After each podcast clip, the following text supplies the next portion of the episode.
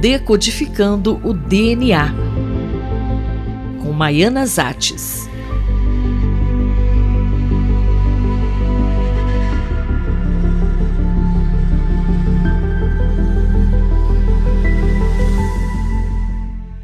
Hoje, a professora Maiana Zatz comenta um artigo publicado na revista Science Translational Medicine sobre um novo estudo importante.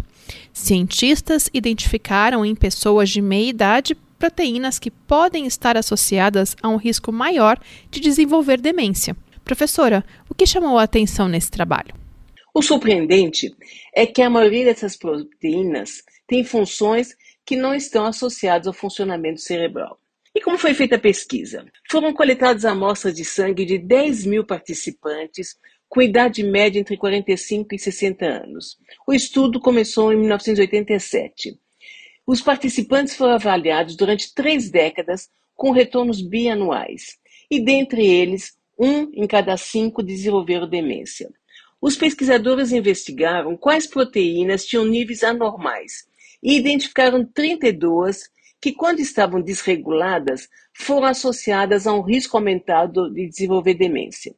A surpresa foi que algumas dessas proteínas, com níveis anormais no sangue, não estão presentes no cérebro, como, por exemplo, a proteína GDF15.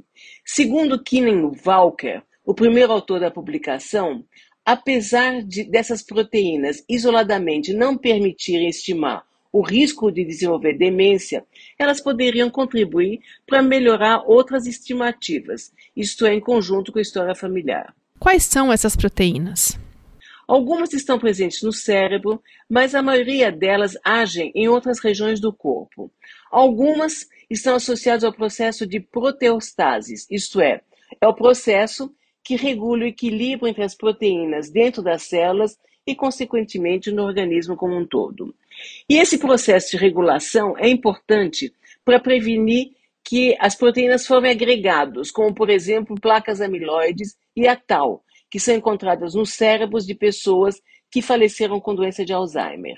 Outras proteínas estão associadas ao sistema imune, o que faz sentido, porque há muitas evidências acerca do papel do sistema imune inato e adaptativo ao envelhecimento saudável e na demência.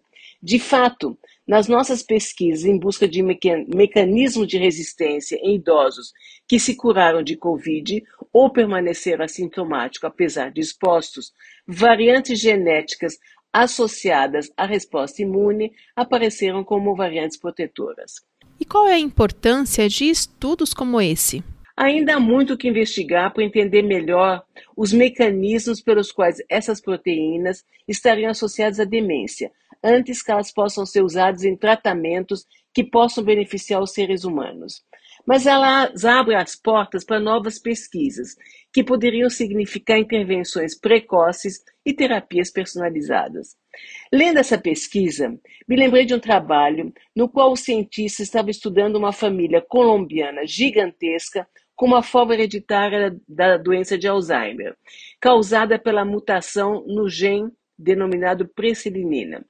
Essa mutação causa uma forma precoce de doença de Alzheimer e havia inúmeros afetados em várias gerações. É importante lembrar que a maioria dos casos de doença de Alzheimer não são hereditários, isso é, não se transmitem diretamente de uma geração para outra.